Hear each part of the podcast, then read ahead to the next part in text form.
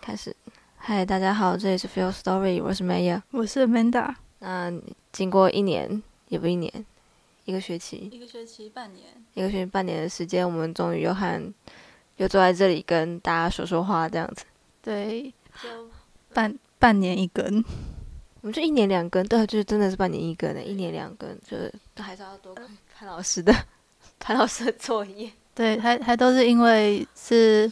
同一个老师的期末作业，我们才有 那个动力来继续做这个 频道。那在这边跟大家，就我虽然不知道有没有粉丝，但是说一下，就是我们会在这个暑假，就是大学生的最后一个暑假，然后尝试去，就是远距来固定我们的更新频率。对我们的更新频率，真的没错，非常的重要。好，我们今天要讨论的是意识形态跟后殖民论理论的关联。那其实不瞒各位，我这个学期受到马克思的诅咒，是卡尔马克思的诅咒，不是马克思韦伯的诅咒。然后刚好那个 Amanda 这个学期有接触到一些后殖民理论的文学作品，对，是关于一些文学的部分。我记得那时候我们讨论的时候，你提出的文学作品都不是台湾主流的文学作品，你要不要介绍一下？呃，因为因为我这学期学的那些文学理论，大部分是关于英国的。那你知道英国之前在之前是大英帝国的时候，它所统治到的殖民地，除了那些以白人为主，比如说加拿大、澳大利亚那部分。剩下的那些非洲、加勒比海地区之类的殖民国家，我们可以说我们在不不论在政治上还是在教育上，都不是非常的着重。就也是为我们开启另外一个视角，就是另外一个世界的视角。不然我们只好像都只关注在台湾、中国跟美国这边。对，就是就是他会着重在那些太平洋周遭的那些关系，国家之间的互动关系很少到。就连与欧洲相关的都很少，因为好像是因为政治相关吧，政治关系的样子，所以欧洲的理论也很少。对，就连就是说翻译哦，因为我之前在做跟欧盟相关的研究，然后就是这方面的资料也真的很少，就是关于中医的中医的资料很少。对，台湾这边的资料很少。好，那基于刚刚说说到那个马克思的诅咒，那今天要讨论到意识形态，就必须要提到《意德意志意识形态》这本书。马克思他的论述的基础基本上都立直立基在于人的本质是肉体存在这件事情上，而不是在于意识，就是人的意识的存在才是人的存在。这个是黑格尔的版本，但是对马克思来说，人的存在就人的存在的本质就是一个肉体本身。人要就是人要活着是必须要就是生产他自己的生活资料的，所以。他并不认为一个意识可就可以代表一个人的本身。我们所有维生的东西，我们必须要维生的东西，都是我们的人的一部分。这样，那就是也为呃要把这件事情跟要把意识形态跟后殖民理论放在一起谈的的原因，也有另外一个，就是我一直很困惑，说为什么大家都觉得民主和自由很重要？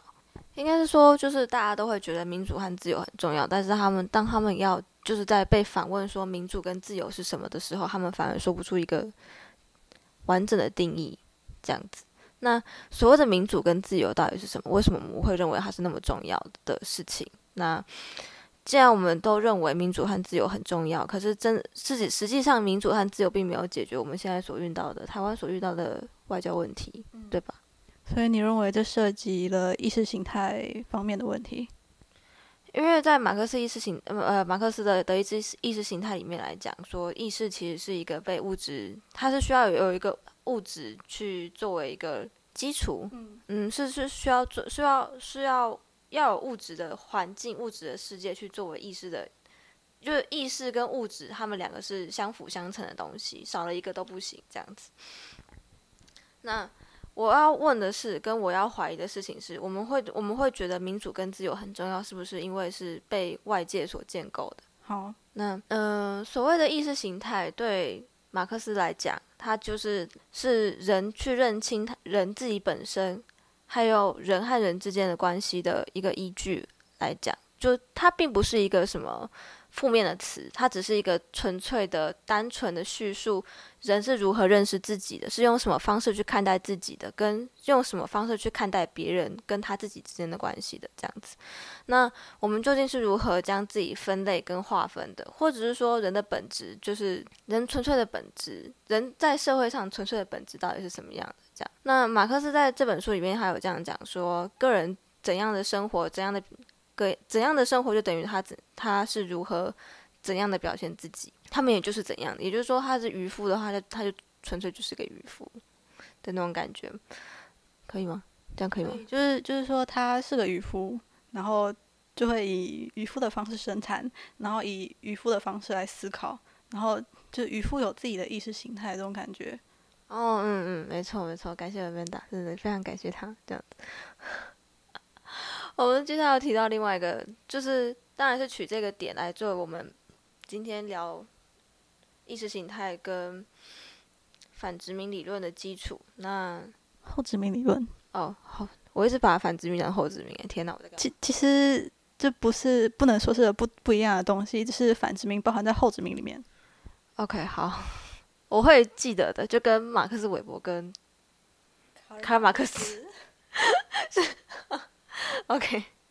就是有些东西在英文上不会搞混，但是翻成中文之后你会非常混淆。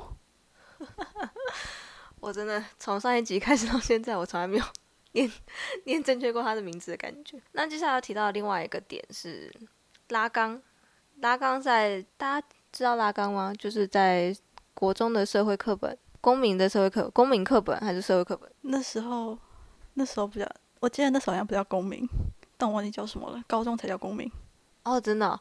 哦，真的，太离国中跟高中生活太久。反正它就是一个我在我小时候有印象的一个概念，叫做镜中自我，好像是第一单元吧。第一单元就教你，就是就教你人是怎么如何认识自己的这样子。那拉刚提出的镜中自我，就是他就是他解释意人的意识是如何产生的东西的概念。他就是说，人透过镜子去想象跟模仿。就是他的他的养育者的模样，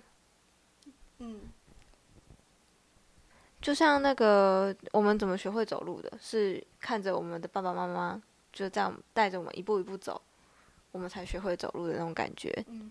然后这部分涉及到了我那个婴儿的自我提升到了他自己跟他父母。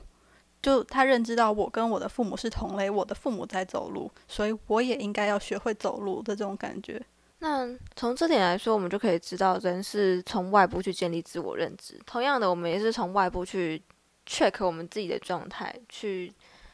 反思跟反省这样子。那他刚也说到，就是格斯塔是象征着，格斯塔是他代表。那就是对马克思来说，人的意识也是从外部说起。那在拉冈本片的叙述中，人的整体意识也是本我和镜中以及社会我之间连接所组成。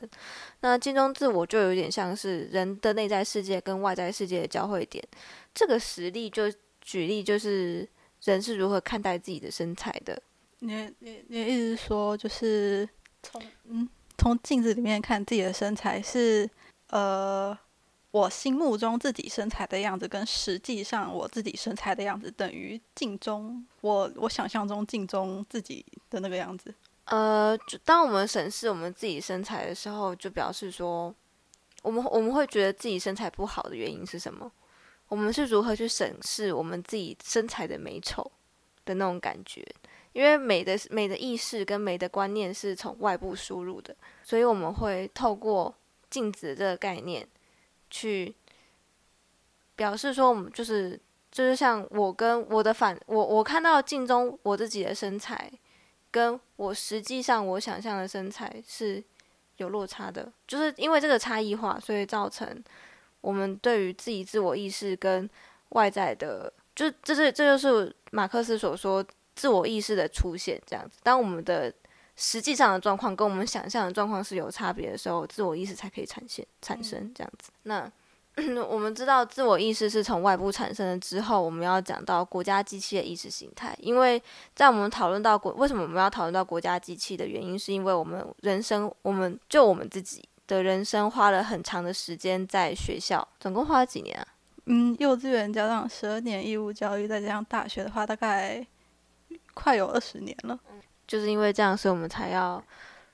讨论一下国家机器的意识形态。毕竟我们花了很多。时间跟很多很多的经验，去在在学校怎么如何学习社会化这件事情。嗯，那国家机器包含什么呢？国家机器包括政府、行政部门、军队、警察、法庭、监狱，这些都是强制性的国家机器，也就是可以压迫人民的，就是用暴力的形式去压迫人民的国家机器。这样，但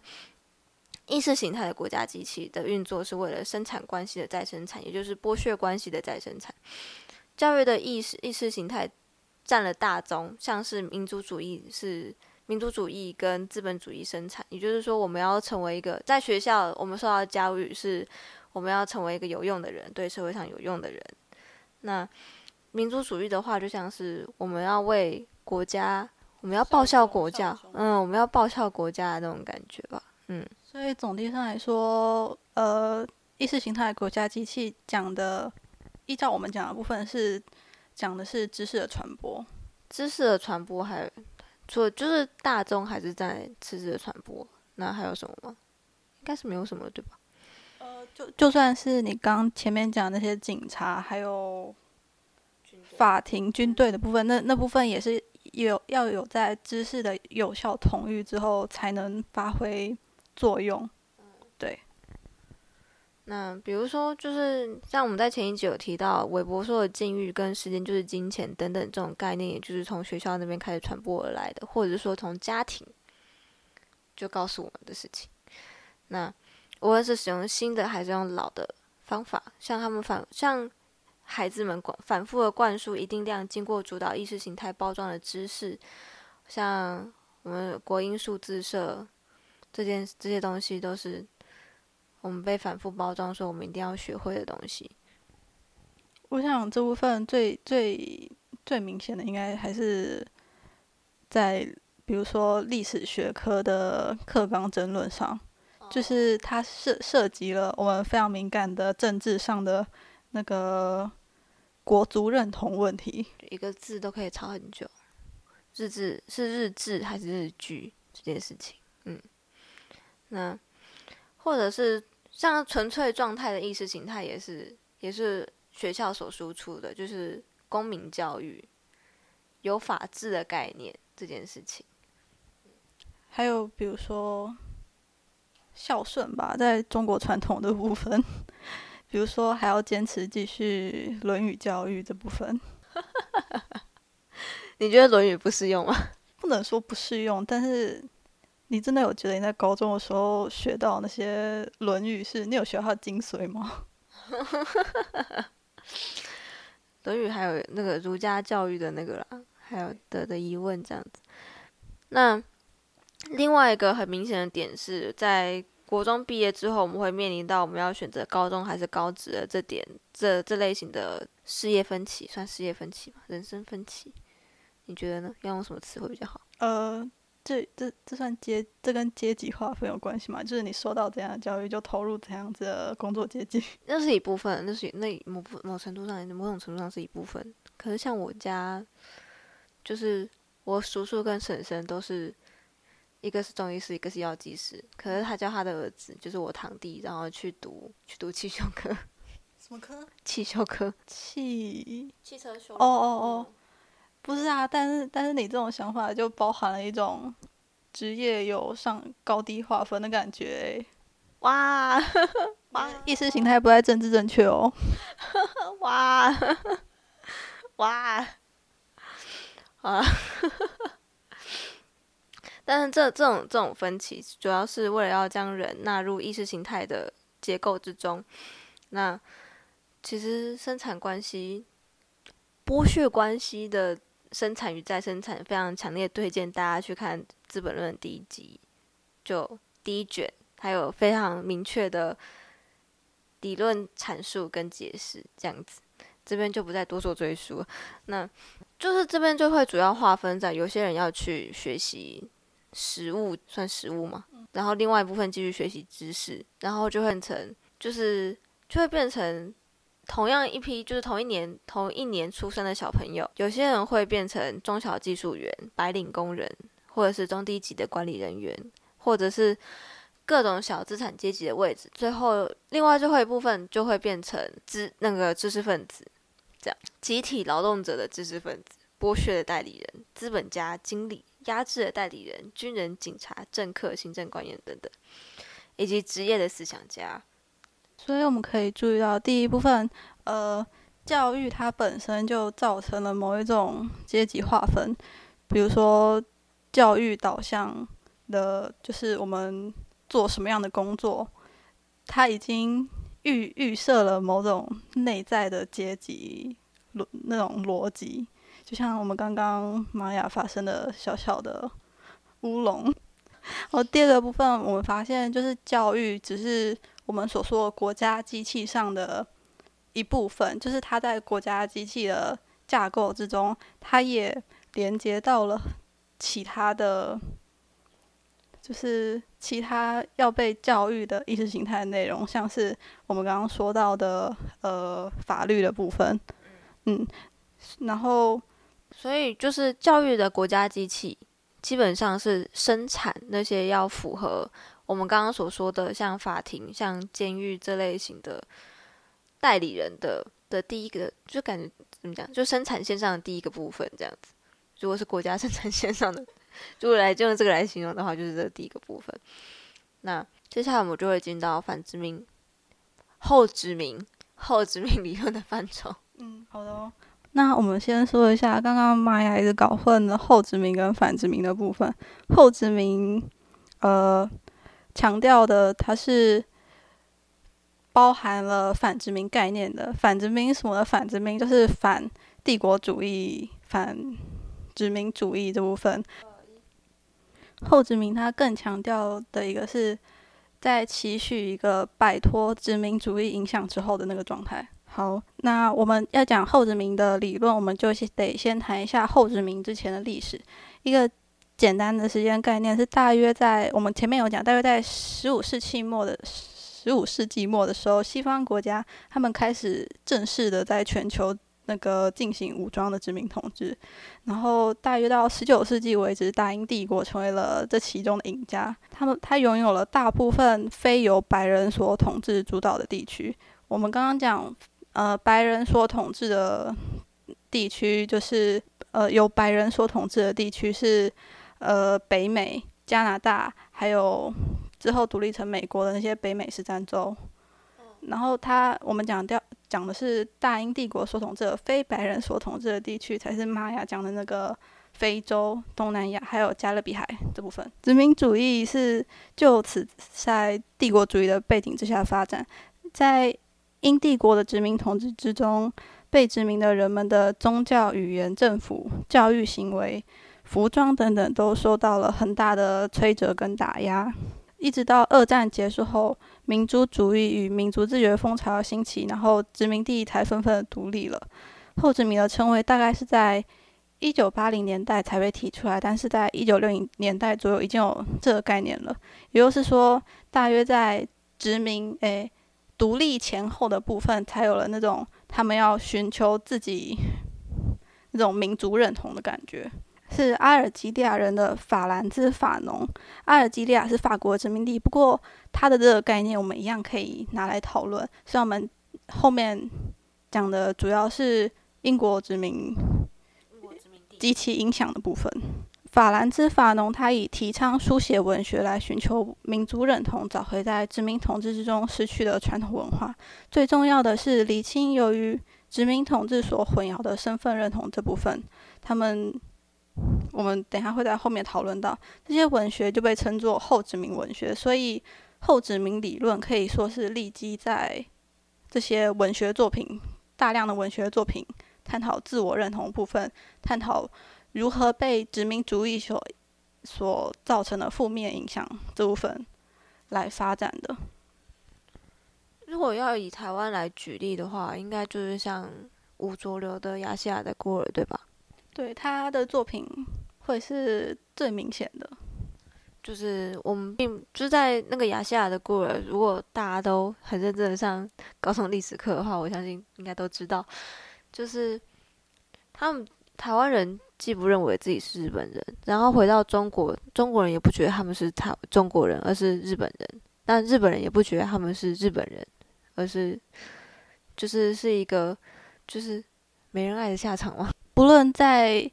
中国还日本的两个国族论述之中，台湾人都是不是自己人，都是他者。这部分会讲到我们等一下殖民主义的意识形态的定义的其中一部分。然后第二个是，他们都是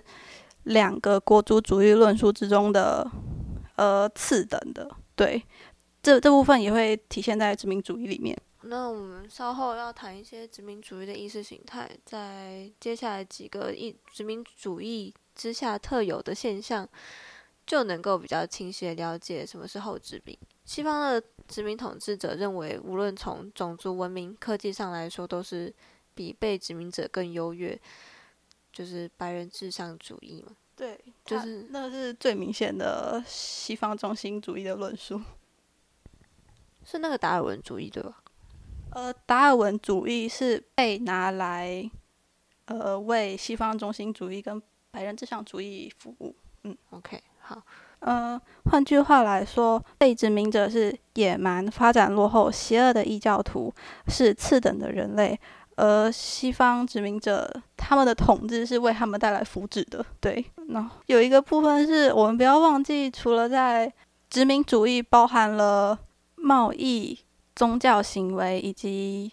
传统传统的那种政治的殖民行为，在殖民地通常有分明的社会阶级，而殖民地原住民就落在了最下层的阶级，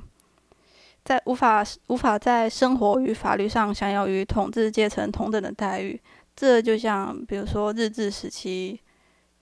专专门讲教育好了，就是公学校、小学校以及泛学校的区别。然后在比如说公务人员的待遇上，也是台湾人的占比总是比日本人的占比要小。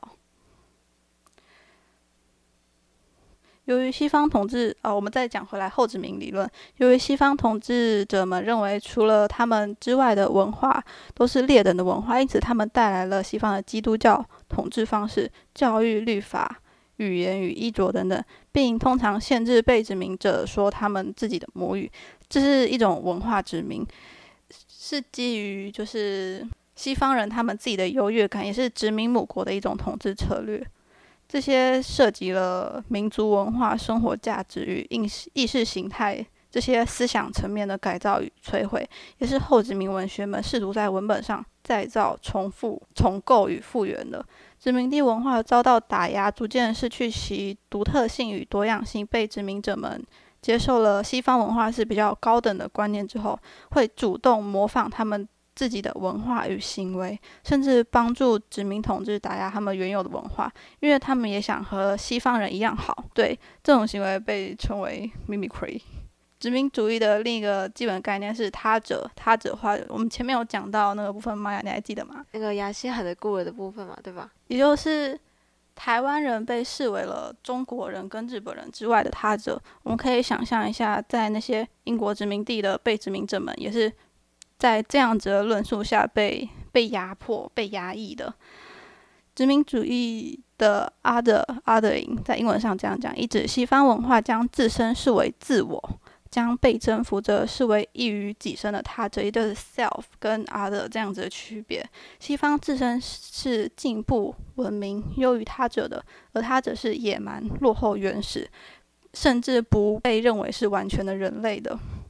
认为他者是异于或是劣等于西方人的种族。这些这种 other 他者的概念，也包含了邪恶的与异国风情的这样子的气质。这样子有理解吗？最后一个概念是 I'm homeless，字面意思是没有家、无家可归。因为这字有点难翻。由于统治者将被殖民者们原先的文化、语言、宗教粗暴截断了，因此他们无法在自己家乡的文化中取得清晰的身份认同。被教导灌输的西方文化，既是脱离家乡脉络的，也是认为被殖民者们从种族上就是劣等的殖殖民主义的观念的。从这部分我们就可以了解到，就是到到后来被殖民者们，他们已经接受了就是西方统治者们那些歧视他们自己的观念，他们自己已经在那些殖民主义的脉络之中了。就是有某一部分来说，后殖民文学就是试图试图脱离这样子的状态。因此，就是在殖民主义的观念里面，被殖民者本身他们是被歧视的，因此他们也无法从西方文化中获得完整的身份认同。按 homeless 表达就是这这种在自身与西方文化之中拉扯，无法找到归属感的心情。这种流离失所的压抑，在后后殖民文学之中也很常见。因为后殖民理论是立基于文学作品，要讲到文学的话，我们一一定会探讨到语言。在英国殖民地部分的话，就是英语的使用。殖民地对英语的使用是来自于大英帝国殖民者对教育升学体制灌掉语言的宰制，而那些不通英语的人没有办法在殖民地的体制中升学、提升社会阶级、获得权利。换句话说，语言就是通晓英语这部分，就是有一点代表了你通往语言的诶。通往权力的那个钥匙，这种感觉，掌握了英语，也就部分的掌握了殖民者的权利。但是另外一方面是，掌握了语言的同时，我们也把自己纳入了殖民者的叙事之中。统治者也有意识的限制了被殖民者的母语，这是我们很熟悉的部分。比如说，我们在我们历史中，我们在闽南语、日文，然后。普通话之间转换的这种历史，大英帝国拥有很多的殖民地，然后每个殖民地的种族语言问题都不一样。有些地区有悠久的口传文学传统，有些有自己的书写系统，有些的语言有文字，然后更多的则没有。也不是所有的语言都适应了现代文学的书写方式，比如说写小说之类的。无论如何，在殖民者将英语与其书写系统传入后，基于殖民统治与教育的影响，他们就是被殖民者们自己的母语都严重的受到了影响，就是他们的语言变得没有办法流传，没有办法传承，这样讲吗？这是有点复杂的问题。我们在此之间讨论这个简单的概念。在母语与英语相互竞争的情况下，作家如何选择他的写作语言呢？后殖民文学它当然并不限于使用英语，但使用母语有其流传范围上的问题。就比如说，母语的写作变得就只有母语的使用者能看，而使用英语的话，则涉及了他们文化生文化认同上的问题。虽然有些作家由于前殖民地遗留的问题，可以说没有选择书写语言的余地，但作家们大多持有以自身以何种语言书写的立场。比如说，奈及利亚作家奇努阿奇贝，他是伊博族的人，是肯亚人吗？是肯亚人吗？哦，不是，我先爆你的梗了，不好意思。蛮新。总而言之，奈吉利亚作家，他他是伊博族人，但是。这部分又要讲到传教的问题。我们传教需要翻译圣经给那些原住民们，而当时伊博族在翻译圣经的时候，他们找了哦对，然后非洲语言算是部落语言，这概念可以吗？所以他们在翻译伊博语圣经的时候，他们找了六个就是不同部落语言、不同伊博族语言的人来翻译。伊博族的圣经，所以伊博族的现代数学系统是有问题的，这就导致了阿奇贝他没有办法用伊博族的语言来书写他自己的小说，所以他的小说都是以英文写成的。对，然后另外一个反对用英文书写的标志性人物，就是刚刚被讲暴雷的肯雅作家恩吉古提昂哥，他是非常就是。可以说激进的反对用英文写作的代表，因为英文写作算英文的使用算是殖民主义的遗绪，对，呃，他他认为持续用英语写作的话，就等于淹没了自身文化及母语传播流传的可能。所以，尽管恩吉古他在英语写作也曾曾经取得很好的成就，但是他毅然的转换了。他自己以他自己的母语来书写。印度作家阿兰达蒂洛伊他说过，英语是他的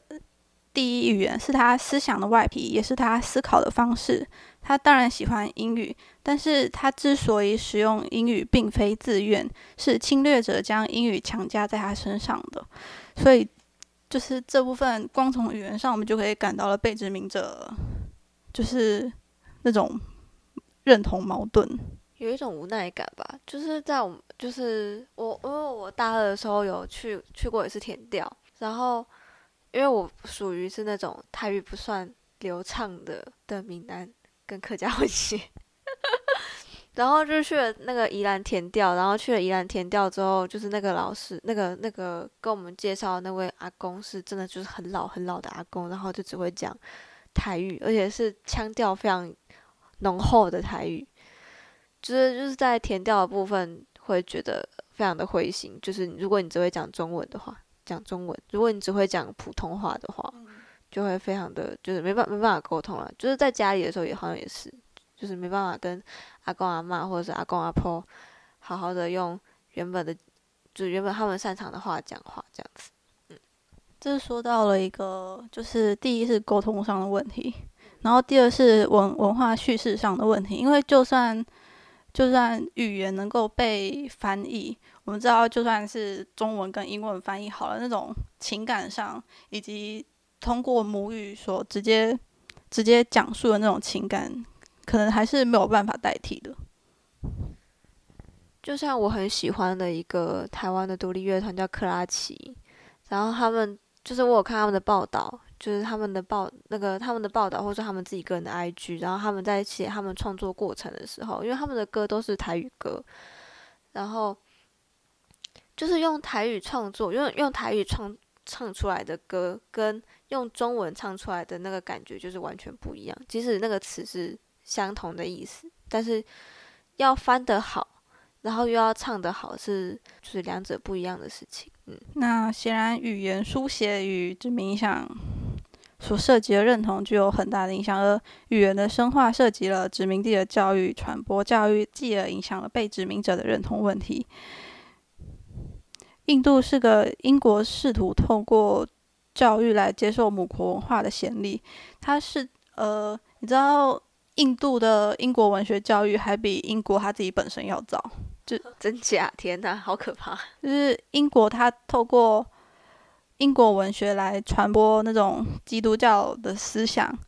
来影响，就是。是影响印度人本身的想法啦。然而，母国试图透过语言与教育来控制殖民地，被殖民者们也以语言与文学来回击。这部分要讲到英语是现在的就是国际的通用语言，对。但英英国他们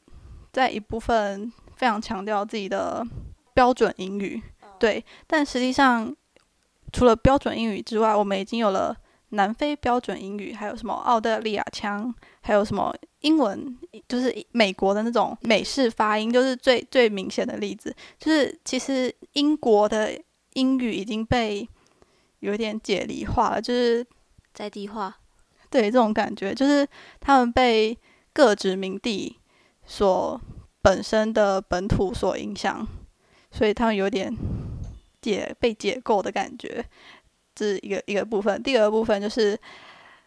被殖民地的作者，就是殖民地，他他用英文来书写语言，就是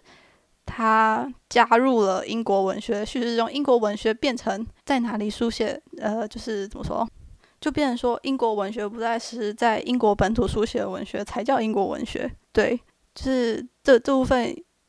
还是仍然是现在一个很大的争议。就在我们讲了那么多外国例子。外国的例子，就是把目光放回台湾，那我们来讨论一下台湾的理，台湾的状况？就光讲语言的部分，我们刚刚讲到了，诶，我们我们一开始就台湾是个移民社会，其实不一定是所有人都讲闽南语，但闽南语占大多数啦。对，然后在日本人就日治时期之后，就总督府要求。就是进行那个国语运动，大家记得吗？就是一样历史课本上有讲，就还有那个什么国语模范国语家庭，就是推推展大家讲讲日文，差点讲成英语，还有改改姓日本名字嘛？对，改改姓，嗯，这这这部分就是又是一种转换你的文化叙事到日本那种方便的感觉，就是改姓，对。然后到了被中华民国政府接收之后，就是一个更更强烈的转变，就是直接无缝接轨，变成强制大家讲那个华语，嗯。这部分其实可以稍微是思考一下，诶，在日本更多的对你针对你语言语言转换是从教育出发的，然后再到中中华民国那会，它不止强制就是教育教育部分讲华语的部分，也是在比如说其他传播媒体也强制用华语的部分，就是。在传播上，语言是扮演非常大的角色的。嗯，就当我们就是在语言这个概念，其实我们在提到第一本书，也就是马克思的《德意志意识形态》里面也有讲到，语言就是一个意识形态表达的最最明显的形式，就是你这个人会用什么话，就是用什么话去讲话，去表达你自己，那个就是一个意识形态的展现。这样。如果大家有兴趣的话，欢迎去德意志，就是欢迎还是看德意志意识形态会比较好一点。我现在就是努力的推广马克思的论述，然后让更多人跟我一起感受到那个痛苦。接下来不仅是卡尔马克思，还是那个，还我也忘记那个名字了。听说下个学期让我感到 suffer 的对象就是韦马克思韦伯。对，两位马克思巨匠。我真的是没有办法。今天主要今天的这个问题，主要是还要着重在就是民主跟自由本身，殖民母国那边发生的。用“发生”这个词，是不是一个我不知道是不是一件好事？西方国家，西方国家的概念，对，是西方国家的概念。可是我们可以看到，就是被殖民地，就是从殖民地独立的国家，基本上到现在都还不是算是很平静的地方。比如说缅甸。比如说非洲，他们都不是所谓的，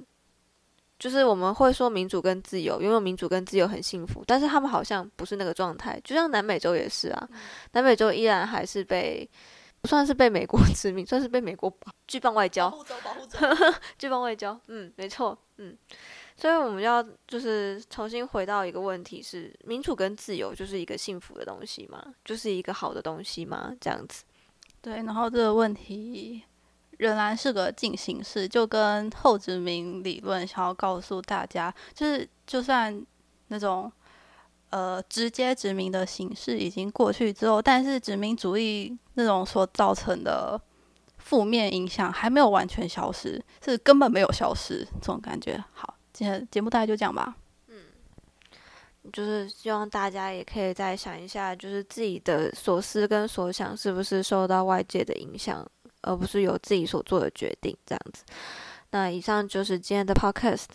我是 Maya，我是 Amanda，这也是 Feel Story，我们下集见，拜拜。